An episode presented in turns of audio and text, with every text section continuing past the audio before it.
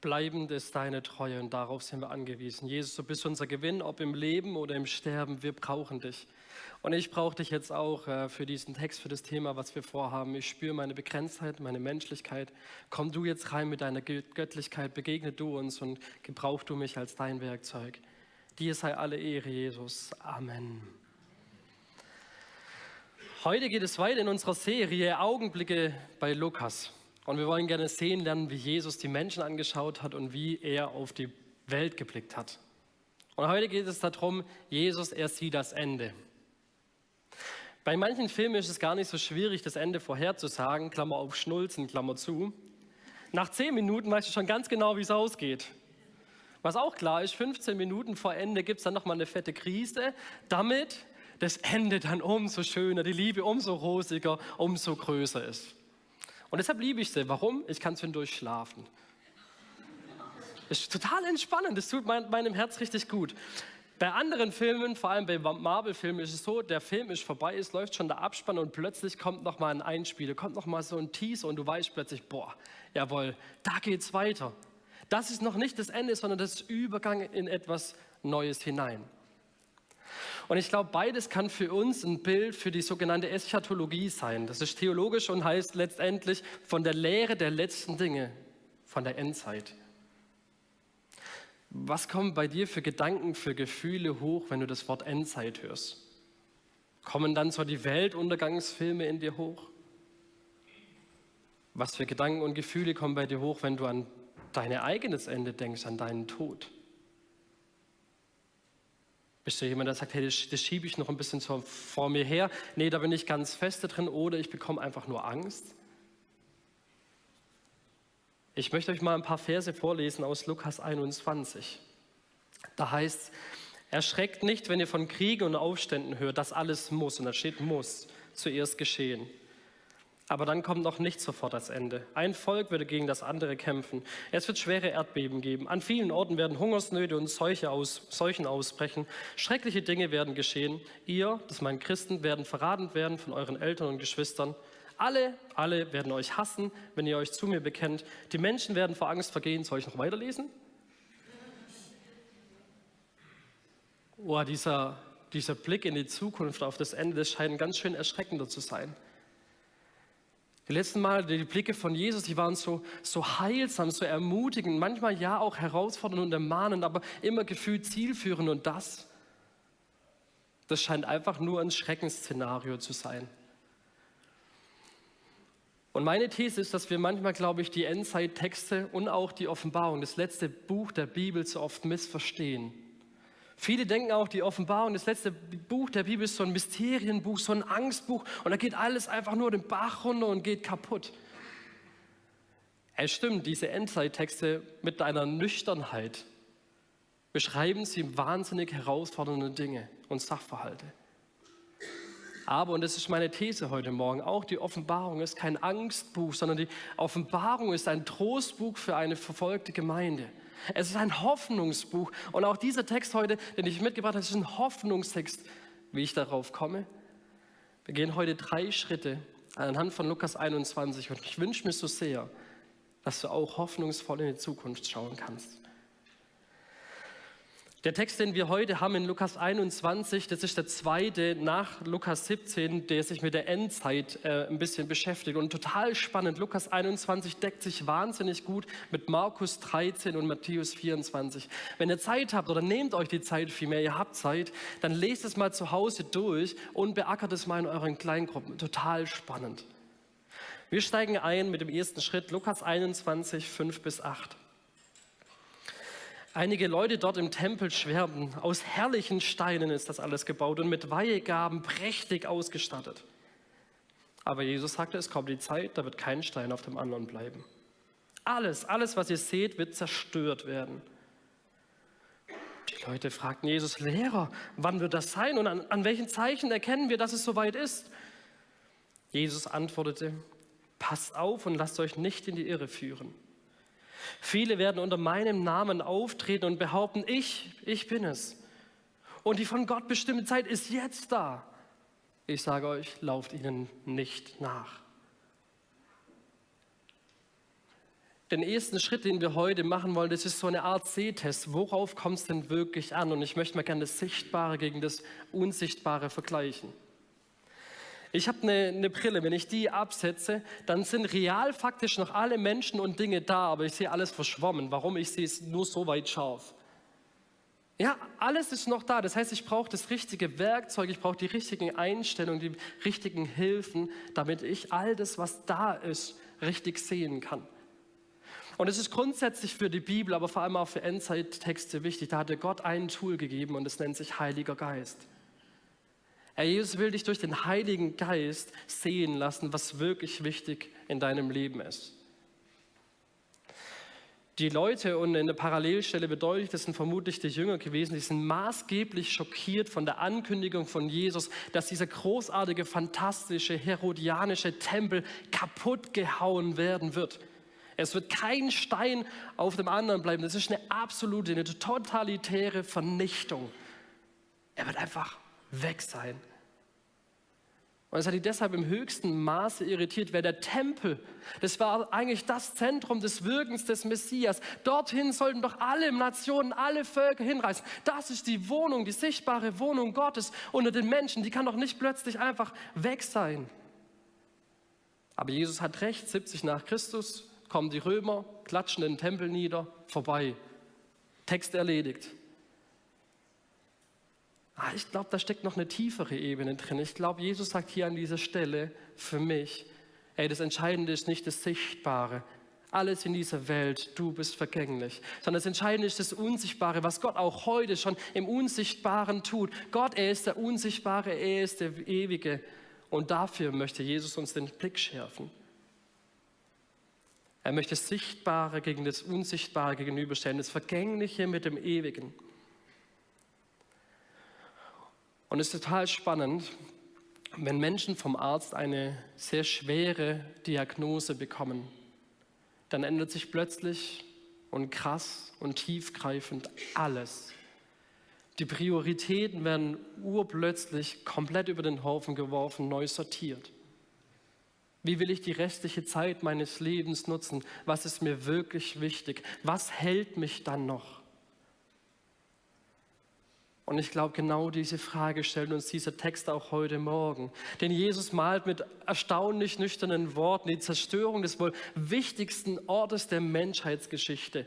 Der Tempel, diese Welt und auch du, ihr seid endlich. Was ist denn wirklich wichtig? Worauf kommt es denn wirklich an? Was hält dich im Leben? Und im weiteren Verlauf dieses Textes und im gesamten Neuen Testament wird immer wieder Neues sichtbar. Jesus sagt, hey, haltet euch nicht an dem Irdischen fest. Das ist vergänglich, das ist unnütz, es wird irgendwann wird's weg sein. Sondern haltet euch an Gott, an dem Ewigen, an seinem Wort, an dem, was er sagt. Haltet euch daran fest. Das schenkt euch Hoffnung, das schenkt euch Perspektive. Das alleine schenkt euch wahres Leben. Das Unsichtbare wird irgendwann in Erscheinung treten und dann bringt es neues Leben. Vielleicht habt ihr euch schon gewundert, warum mein Bauch heute noch etwas runder ist als sonst. Könnte es sein, dass es euch vielleicht aufgefallen ist oder sowas, ja? Das ist keine versteckte Botschaft, Hannah ist nicht schwanger, ja? Wenn so ein Bauch da ist, außer jetzt halt bei mir, bei Frauen hier, äh, dann äh, kündigt äh, etwas an, dann ist da eine Vorahnung da und eines Tages kommt es dann so weit und unter Schmerzen wird man dann gebären und, wow, ganz der Vater. Was für ein schöner Luftballon. Dann kommt es zur Geburt. Oder ich will das Bild nochmal anders verwenden. Hey, wir sind damit beschäftigt, unser Leben aufzublasen, aufzupusten, dass der Luftballon immer größer wird. Aber eines steht unweigerlich fest. Irgendwann, irgendwann wird dieser Luftballon platzen. Irgendwann wird er kaputt gehen. Jesus sagt es vom Tempel. Hey, der Tempel wird irgendwann kaputt gehen und ist auch gut so. Warum? Wenn der Tempel weg ist, ich schicke euch den Heiligen Geist. Ihr seid jetzt selber der Tempel. Warum? Gott nimmt Wohnung in euch. Die Ewigkeit zieht bei dir zu Hause ein und durch dich, weil du jetzt mein Tempel bist, können andere Menschen Gott begegnen, dort, wo du selber bist. Und es ist auch gut, dass du sterben wirst. Warum? Die Ewigkeit ist in dir schon angelegt und du wirst plötzlich an einen Ort kommen der puren Annahme wo pure Liebe ist, wo wahre Geborgenheit ist, ein ewiges Zuhause. Ich habe euch gesagt, der wird irgendwann platzen, gell? Und es ist gut so. Und dann kommt da was zum Vorstein. Vorschein, hier äh, ein Rocher, Ferrero Rocher. Es ist schön golden. Was will ich damit sagen? Hey, das Gold liegt nicht in diesem Sichtbaren, in dem, was wir hier aufblasen, an dem, was wir uns als so schön aufbauen an dieser Welt. Nein, das, das liegt im Unsichtbaren, es liegt im Verborgenen, es liegt in Gott selber. Das, was du suchst, das findest du alleine bei Gott in der Ewigkeit. Das ist das, worauf wir unseren Blick richten sollen, nicht auf das Sichtbare, sondern auf das Unsichtbare. Die Frage an dich ist, hey, wo investierst du dich rein? Allein in das Sichtbare, in das irdische Leben, deinen Luftballon einfach größer zu machen? Oder investierst du in das Ewige, in das Reich Gottes, in das, was Gott ausmacht, in das, was ewig Bestand hat? Ich habe euch mal ein Bild mitgebracht. Hier seht ihr schon, die beiden Reiche, Reich Gottes und dieses Weltreich, die laufen total parallel ab. Aber das Reich Gottes ist ja manchmal so, so unscheinbar, so unsichtbar und diese Welt, die ist so prominent beladen manchmal, dass es uns manchmal so erdrückt, dass wir gar keinen Fokus mehr darauf haben, dass dieses Reich Gottes schon da ist.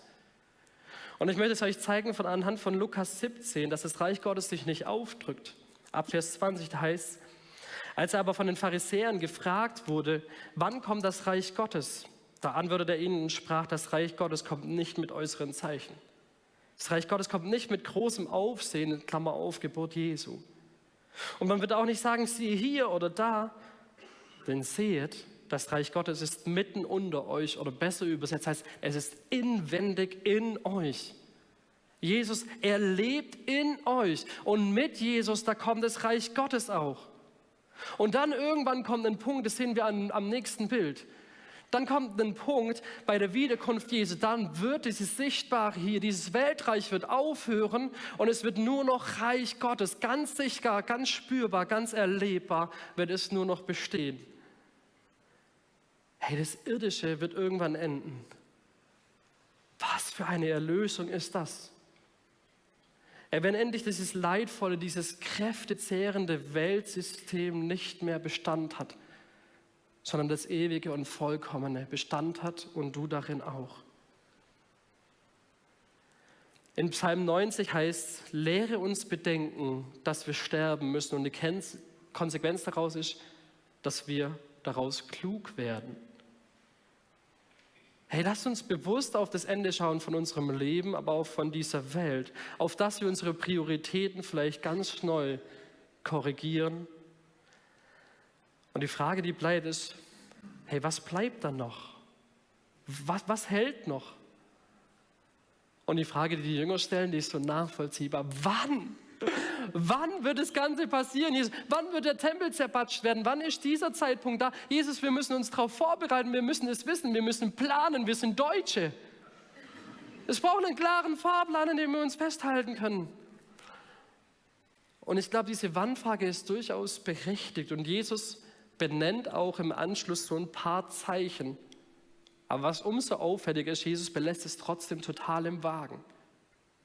Und je mehr man sich mit endzeitlichen Texten beschäftigt, auch mit den Parallelstellen, wird immer offensichtlicher, ja, wir sollen mit dieser Wiederkunft von Jesus rechnen, aber wir sollen sie nicht berechnen. Es gibt keinen ganz genauen Fahrplan. Ja, es gibt Meilensteine, die werden festgelegt, aber manches bleibt im Wagen. Wir sollen aufmerksam sein, die Zeichen der Zeit deuten. Ja, das sollen wir, aber wir sollen uns an manchen Stellen auch entspannen im Sinne von Gott sein Werk überlassen. Jesus richtet den Fokus nicht auf das Wann, sondern was er sagt, lasst euch nicht verführen.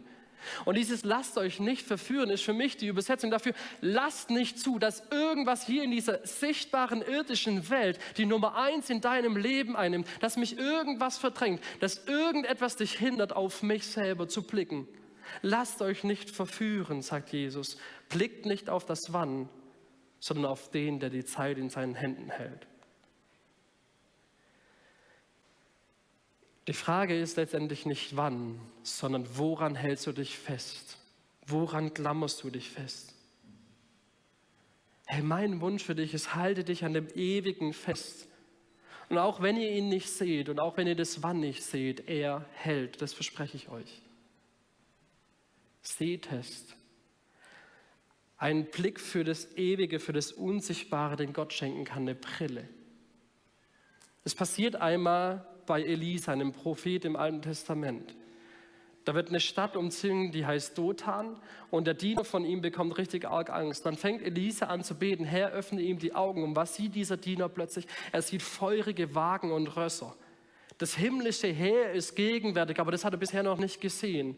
Aber als er plötzlich den Durchblick durch den Heiligen Geist bekommt, da plötzlich macht es ihm Mut, das ermutigt ihn. Und genau diesen Blick, wenn du verzagt bist von diesem irdischen hier, vielleicht heißt es ganz neu für dich, dass du dich auf das Ewige, auf den Unsichtbaren, auf Gott fokussierst. Hey, bete, dass Gott dir diesen Durchblick auch schenkt für das, was wirklich zählt in deinem Leben. Das ist Schritt Nummer eins. Und dann wollen wir den zweiten und dritten Schritt eigentlich gemeinsam gehen. Das eine ist, dieses Bild zu beschreiben und das, das dritte ist dann, es zu interpretieren und es auch zu deuten. Und ich habe mal mit Blau alles, was passieren wird, dargestellt und mit Rot alles, wo wir aufgefordert sind zu handeln. Ich lese mal vorab Vers 25 nochmal. Zeichen werden zu sehen sein an der Sonne, dem Mond und den Sternen. Auf der Erde werden die Völker zittern. Sie werden weder aus noch einwissen vor dem tosenden Meer, Meer und seinen Wellen. Die Menschen werden vor Angst vergehen. Drei verschiedene Formen von Angst sind hier schon erwähnt. Sie warten auf die Ereignisse, die über die ganze Welt hereinbrechen, denn sogar die Mächte des Himmels werden erschüttert werden. Und dann, dann werden es alle sehen. Der Menschensohn, Jesus, kommt auf einer Wolke mit großer Macht und Herrlichkeit. Aber ihr sollt euch aufrichten und euren Kopf heben, wenn das alles beginnt. Eure Erlösung kommt bald. Und dann erzählte Jesus den Leuten ein Gleichnis. Schaut euch doch den Feigenbaum an oder all die anderen Bäume. Wenn ihr seht, dass sie Blätter bekommen, dann wisst ihr, der Sommer ist bald da. Und so ist es auch mit euch. Wenn ihr seht, dass das alles geschehen wird, dann wisst ihr, das Reich Gottes ist nahe. Amen, das sage ich euch. Diese Generation wird nicht sterben, bevor dies alles geschieht. Himmel und Erde werden vergehen, in ihre Elemente zerlegt. Aber meine Worte, sie vergehen nicht, sie bestehen. Nehmt euch in Acht, Maßlosigkeit, Trunksucht und Alltagssorgen sollen euch nicht gefangen nehmen. Sonst kommt dieser Tag für euch so überraschend wie eine Falle, die plötzlich zuschnappt. Denn er kommt unerwartet über alle, die auf, Erde, auf der Erde leben. Seid zu jeder Zeit, zu jeder Zeit wachsam und betet, Gebetswoche. Dann seid ihr in der Lage, allem zu entgehen, was da kommt. Sonst, so könnt ihr dann auch vor den Menschensohn treten. Nochmal ein richtig strammer Text, oder? Das zweite ist so ein bisschen das, das Bild wahrnehmen. Und was ich wahrnehme, wenn ich diese Texte lese, dann ist das etwas, das nenne ich mal zyklisches. Es gibt manche Dinge, die passieren immer und immer wieder. Naturkatastrophen passieren immer wieder, Kriege wird es immer wieder geben, Erdbeben, Streit, Neid, Eifersucht und all das, das wird jetzt hier nicht genannt, Streit, Neid, Eifersucht, ist meine Ergänzung noch zu diesen Dingen. Da passieren Dinge immer und immer wieder. Geografisch und zeitlich an den Stellen unterschiedlich. Christenverfolgung zum Beispiel ist gerade in Nordkorea und Afghanistan wahnsinnig hoch, hier nicht. Also das heißt, diese Bewegungen sind immer unterschiedliche Bewegungen in Zeiten und auch an geografischen Orten. Aber was sie alle gemeinsam haben, sie sind Teil von Wehen und deshalb hatte ich auch vorher dieses Baby hier drin, ja. Sie sind Teil von Wehen, die lösen in Menschen etwas aus. Was löst dieses in den Menschen aus? Es wird dreimal beschrieben in, in den ersten zwei Versen, die ich gerade vorgelesen habe. Angst. Die Ereignisse, die da kommen werden, die lösen bei der Menschheit Angst aus. Es werden Dinge kommen, die werden auch dich überfordern. Und ich würde dir gerne sagen, hey, nö, in der Zukunft, wenn es Ende wird alles easy werden. Das kann ich dir aber nicht sagen.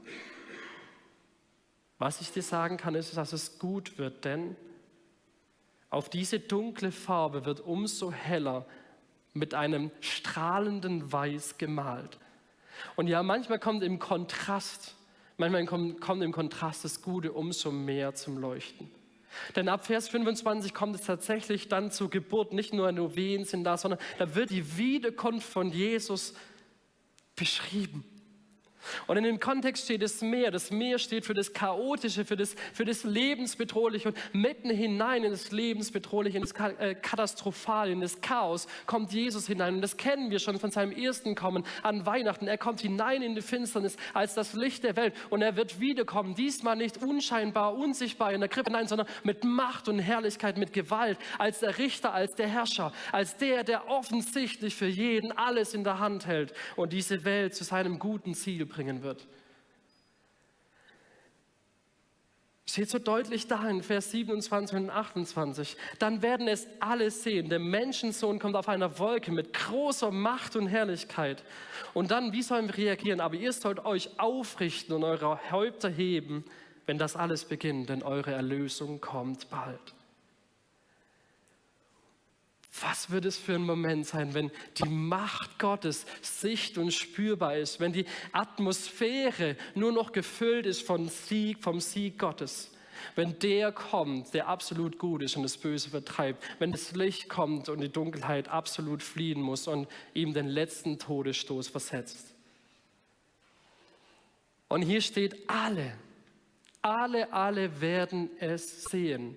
Das Zeitalter des Glaubens ist dann vorbei und wir dürfen dann endlich im Zeitalter des Schauens leben, indem wir, dass wir Gott selber sehen. Weil da heißt, er kommt auf einer Wolke und es, die Wolke war im Alten Testament immer auch ein Bild für die Gegenwart Gottes. Gottes Gegenwart wird sichtbar kommen und spürbar. Er kommt und er wird sein Erlösungswerk, das er schon begonnen hat, dann durch Kreuz und Auferstehung, das sein erstes Kommen, wird er dann vollenden. Das Lebensbedrohliche wird beseitigt und du, du kannst endlich in voller Freiheit leben, in der Gegenwart Gottes. Dein Herz findet endlich sein Zuhause, sichtbar und spürbar in der Ewigkeit. Wo wir uns gerade befinden, ich glaube, mittendrin im Chaos, zumindest nehme ich diese Welt so wahr.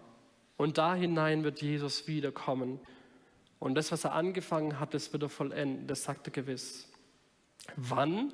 Spannende Frage, gell? Ist nicht entscheidend. Vielmehr ist entscheidend diese Gewissheit. Diese Gewissheit, dass er kommen wird, dass er jetzt schon am Wirken ist im Unsichtbaren, siehe erster Punkt, und dass er dann, bam, sichtbar das alles verändern wird. Das war für die ersten Christen eine hohe Triebkräfte, eine hohe Kraft. Die waren verfolgt und die hatten eine enorme Hoffnung und Freude und Zuversicht, weil sie wussten, Jesus, er wird wiederkommen, eine intensive Sehnsucht nach Jesus. Wie komme ich darauf, dass es kein Angstbericht ist, sondern ein Hoffnungsbericht? Schaut, lasst uns anschauen, das Gleichnis vom Feigenbaum. Der Feigenbaum verliert seine Blätter. Dann sieht er ganz knorrig, dunkel, düster, tot und leblos aus. Und dann plötzlich im Frühling, wir erleben das ja jetzt gerade auch an, an verschiedenen, da strömt da neuer Lebenssaft rein, Dinge sind am, am Entstehen und dann im Sommer ist schon reif für die Ernte. Dann wird da etwas sichtbar. Ich glaube, der Frühling steht auch für das Reich Gottes. Ja, manche Frucht ist jetzt noch nicht sichtbar, aber Gott ist am Wirken. Seht ihr es denn nicht? Er ist da. Er hat die Macht nicht verloren. Ihm entkleidet nichts. Und es wird große Frucht entstehen, die wir eines Tages sehen werden und die wird uns flashen. Ich glaube, dieser Text berichtet von Herausforderungen, aber es ist kein Angsttext, genauso wenig wie, wie die Offenbarung, sondern es ist ein Hoffnungsbuch. Hey, wenn Herausforderndes kommt, Gott hat es im Blick und Gott hat auch dich im Blick. Und das ist einer meiner Lieblingssätze. Gott hat dir keine ruhige Überfahrt versprochen, aber eine sichere Ankunft. Oder Jesus sagt es mal anders, in der Welt habt ihr Angst. Ihr werdet Gegenwind erleben, aber seid getrost oder anders gesagt, ich tröste euch. Ich habe die Welt schon besiegt. Hey, nehmt schon jetzt in Anspruch, nehmt, macht es euch zu eigen, was ich erfüllen werde, vollenden werde, wenn ich wiederkomme. Und interessant ist, diese Wiederkunft, sie wird so offensichtlich und klar für jeden sein. Und trotzdem, und da decken sich die Berichte, wird es total überraschend sein. Und deshalb ist dieser dritte und der letzte kürzere Schritt noch total wichtig, nämlich das Bilddeuten. Hey, was kommt in mir hoch, wenn ich dieses Zukunftsbild sehe und wie gehe ich auch persönlich damit um? Wie kann ich mit diesem Bild gut leben? Und ich glaube, manchmal machen wir diesen Schritt als allererstes und dann macht es uns unheimlich Angst. Aber ich wünsche mir, dass ihr die ersten zwei Schritte nochmal geht, wenn es euch Angst macht und dann vielleicht merkt, hey, da hat sich vielleicht schon manches eingelotet. Es ist ein Text voller ermutigender Lebenshandlung, aber auch eindringlicher Warnung. Es ist ein Text auch von Ermahnung. Wenn etwas Schlimmes passiert, habe das schon immer wieder bei unseren Kindern beobachtet, beim, beim Levi. Was machen die Kinder dann? Sie versuchen sich zu verstecken, zum Beispiel unter der Decke oder unter, unter einer Höhle. Erstens, ich muss es nicht mit anschauen und zweitens, vielleicht ist es ja dann wirklich weg. Das wäre ja die Hoffnung. Vielleicht ist es ja mit diesen Texten auch so einfach unter der Decke verstecken, so als Christen und dann vielleicht kriege ich es ja gar nicht mit. So. Jesus fordert uns zu einem krassen Kontrastprogramm auf. Er sagt so, hey, ihr hebt eure Häupter, hebt sie auf, schaut auf zu dem, der kommen wird. Und da wird Ermutigung, da wird Kraft, da wird Power sein. Warum? Weil die Bedrängnisse dieser Welt nicht das letzte Wort haben. So steht es in Vers 33. Himmel und Erde werden vergehen, aber meine Worte, sie werden nicht vergehen. Stellt euch das mal vor, ein gigantisches Bergmassiv wird in seine Elemente zerfetzt werden. Alles Sichtbare, was getragen hat, das Fundament deines Hauses, es wird zerfetzt werden. Aber was auf Ewigkeit Bestand hat, ist das Wort Gottes. Hey, wenn du Sicherheit suchst, auch für die Zukunft, dann bau dein Leben auf Gottes Wort. Hey, vielleicht ist es ganz neu dran, Gottes Wort für dich selber lieb zu gewinnen, es ja zu festbauen, dich damit auseinanderzusetzen, damit zu ringen. Denn alles, alles, was du sehen wirst, das wird vergehen, bis auf Gottes Wort. Und ich frage mich, wieso ist es dann zu wenig vielleicht auch in unseren Händen drin? Dieses Buch schenkt Leben, es schenkt Wahrheit, es schenkt Ermutigung. Es schenkt Wahrheit in einer Welt voller Lügen. Hey, nutze das. Festbau Wort Gottes.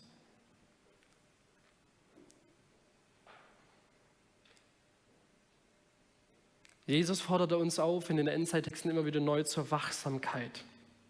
Das heißt, erstens gestärkt zu sein durch das Wort Gottes und zweitens den Kopf zu heben. Warum? Wenn ich den Kopf hebe, dann kann ich einschätzen, was um mich herum passiert. Ich kann nicht wachsam sein, wenn ich meinen Kopf hier unten habe oder unter der Bettdecke. Dann kann ich niemand beschützen. Wenn ich so ein Hirte wäre, ja gut, dann bist gefeuert. Hebt eure Häupter auf, im Blick zu haben, was da passiert. Und dann heißt es auch vielleicht Dinge zu lassen. In Vers 34 heißt, hütet euch aber, und jetzt ist es ganz wichtig, es ist zentral im Leben, dass eure Herzen nicht beschwert werden durch Rausch und Saufen und mit täglichen Sorgen. Herr Jesus fordert uns auf, bei all dem, was da kommt und bei dem, all dem, was da ist, das Entscheidende ist dein Herz. Pass auf es auf. Pass auf, was da reinkommt und was da auch rein darf. Und für mich steht das Fressen und Saufen erstens zu, für die Betäubung. Weil mich Dinge überfordern in dieser Welt, greife ich vielleicht tatsächlich zur Flasche, weil ich es nicht aushalten kann in meinem Herzen. Hey, mit was betäubst du vielleicht immer wieder dich und dein Leben? Und das Zweite, wofür das steht, ist, wir hauen uns manchmal so viel Natürliches hier in dieser Welt rein. Wir fressen und saufen wortwörtlich, dass gar kein Platz mehr für das Übernatürliche ist. Und er geht noch einen dritten Schritt und er sagt, hab Acht auf dein Herz, das nicht von Sorgen beladen ist. Gerade auch im Anblick von Schreckensmeldungen, da kommen doch Sorgen hoch, da kommt auch manchmal Angst hoch. Wie kann ich dann gut damit umgehen? Mir persönlich hilft es, Dinge loszulassen und Dinge einzutauschen. Einzutauschen zum Beispiel meine Sorge, meine Angst gegen Lob und Gebet. Und es schlägt hier dieser Text auch vor. Zu sagen, Jesus, mir ist gerade absolut nicht danach. Meine Situation fühlt sich gerade bescheiden an, aber ich spreche deinen Sieg über meinem Leben aus, deine Kraft in meiner Schwachheit, deine Heilung in meiner Verletzung. Jesus, komm du rein. Du schaffst es selber nicht, Herzliche Einladung, wir sind eine Gemeinschaft. Du kannst dich nachher hinten segnen lassen. Du kannst nach dem Gottesdienst runtergehen und für dich beten lassen. Wir wollen uns gerne einander zu Jesus tragen, wo der ein oder andere schwach ist. Wir wünschen uns, dass durch uns Hoffnung sichtbar, spürbar und erlebbar wird. Hey, nutze doch die anstehende Gebetswoche, dein Herz zu trainieren, dass es nahe bei Jesus ist. Ich wünsche mir, dass wir diese Not dieser Welt vor Gott leidenschaftlich bringen und manchmal ja in Tränen auch zerbrechen. Ich glaube,